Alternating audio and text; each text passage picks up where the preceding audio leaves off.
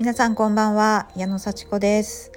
えっ、ー、と今日は圧倒的にコミュニケーションが不足しているっていう話をしたいと思います。はいこれね何を隠そう今の私です。皆さんどうでしょうか？コミュニケーション日常生活でたくさんとってますか？ええー、私はですね最近ちょっとほんと不足してて結構一人で作業してる時間多いんですよ。はい。家にいたりねあの、まあ、ジムに行けばあのそこにいるお客さんと喋ったりもちろんレッスン前後でめちゃくちゃ喋る方なんですよね。それを楽しみに、まあ、レッスンやってるっていうかね。はい。なんですけど、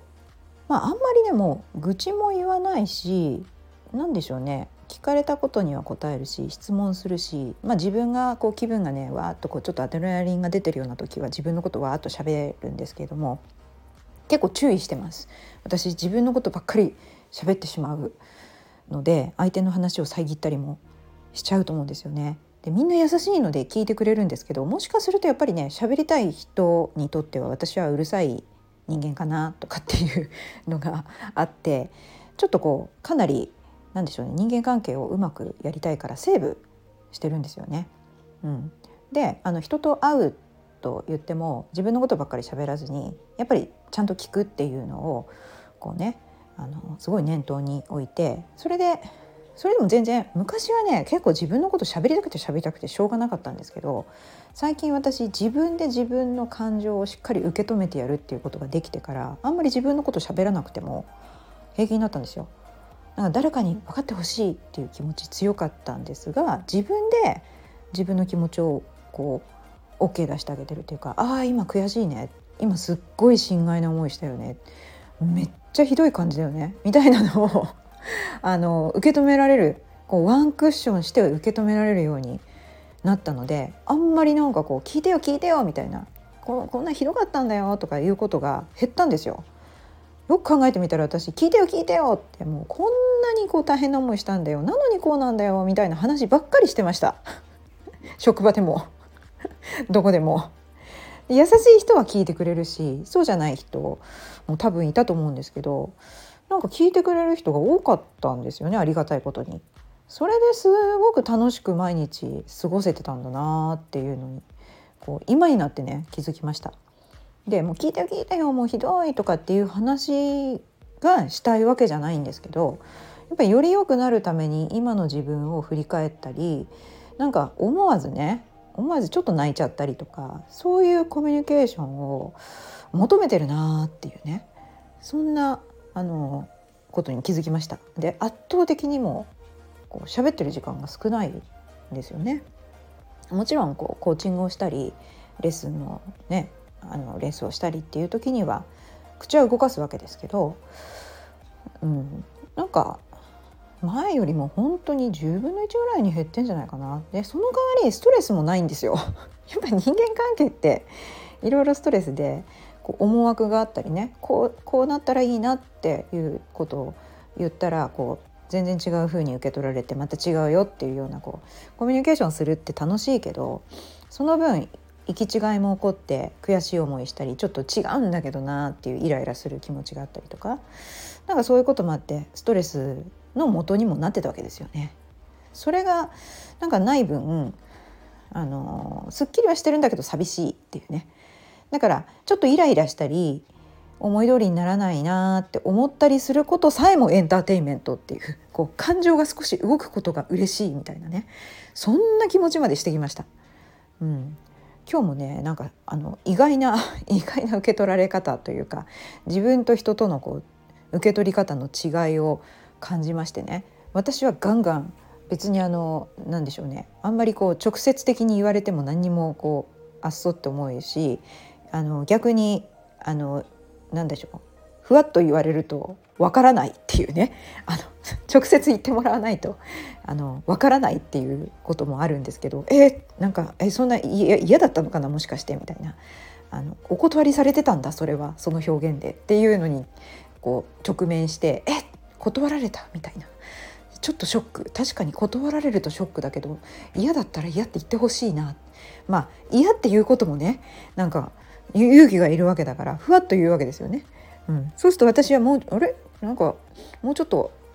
うん、なんかご提案した方がいいのかなって思って。まあそこもやっぱりミスコミュニケーションがあったので私のやっぱ聞く能力がねまだ足りなかったってその方に対してのね理解が足りなかったっていうことなんですけど自分が源でね考えると。もうもうちょっとなんかあのななんていうかな言い方というものがあるだろうな。ふわっとした言い方の次にいきなりぐさっとする言い方をするのはちょっとあの分かんないよっていう。あの うん、やっぱ断りたくないよね。そんな直接的には誰も。っていうようなねあの出来事があってああこれはそうか。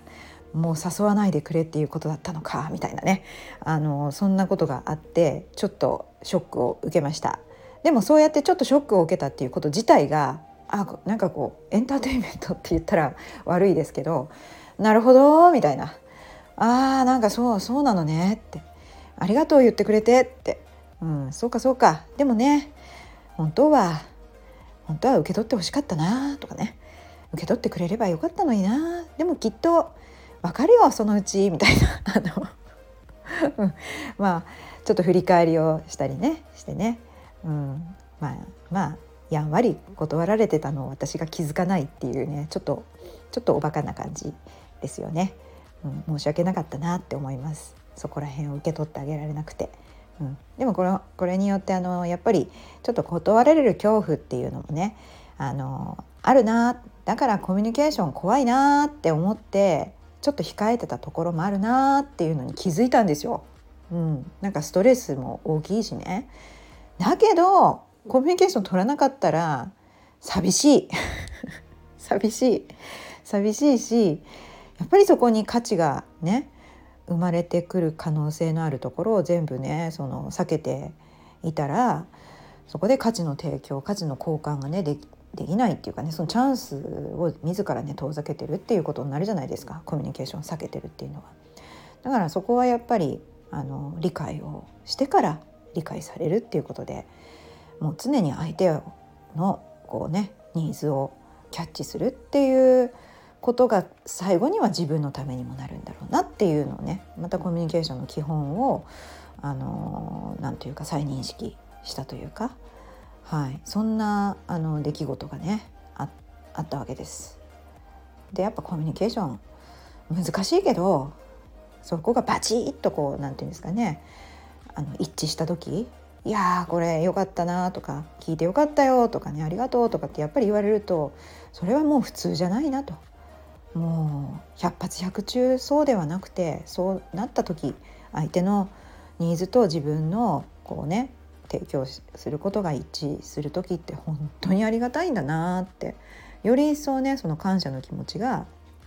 湧き上がってくるというようなこともねありますのでね。まあまあ怖がらずにっていうか怖いけど当たり前だよと思ってねそうやっていろいろ気づくことも全て何て言うかなありがたいことだなって 思ってですね、えー、日々過ごしたいと思います。今日も、まあ、夕方夜ねこれからレッスンなんですけどもあの本当に来てくださるお客様に感謝しておしゃべりしてくれるお客様にも感謝していろんな人がいるそれでいいよみたいな、うん、感じでね生きていきたいと思います。いや本当にどんな人でもやっぱりありがたいどんな人でも出会ってくれてありがとうっていう気持ちで接して私は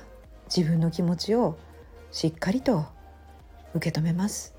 本当に。そして私とおしゃべりしてくれる人は本当に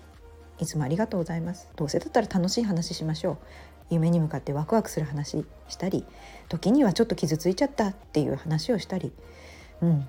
そうやってねあの一緒の時間を過ごせるっていうのは本当にありがたいので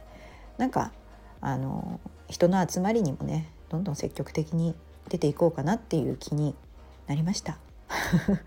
なんか寒くてねあんまり出たくないなとか暑くて出たくないなとかいう時期が私結構あの続いたんですけどテレワークで済むならテレワークでいいしみたいな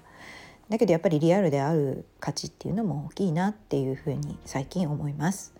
リアルの出会いそしてねいろんなコミュニケーションを大事にしていこうと改めて思った日でした。今日も聞いてくださってありがとうございました。またね